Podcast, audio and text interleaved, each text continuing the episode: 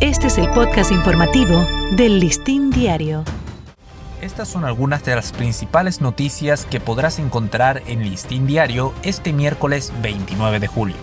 El presidente electo Luis Abinader va tras el consenso contra el coronavirus al anunciar que en los próximos días visitará a todo el liderazgo político para plantear soluciones ante la crisis sanitaria y económica que vive el país.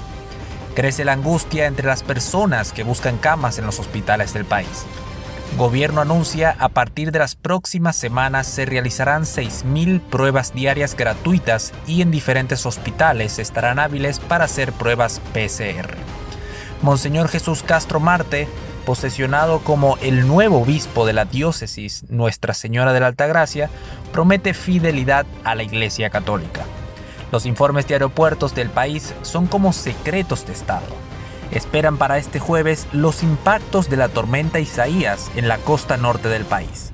Para leer estas y otras informaciones de interés, recuerde visitar listindiario.com.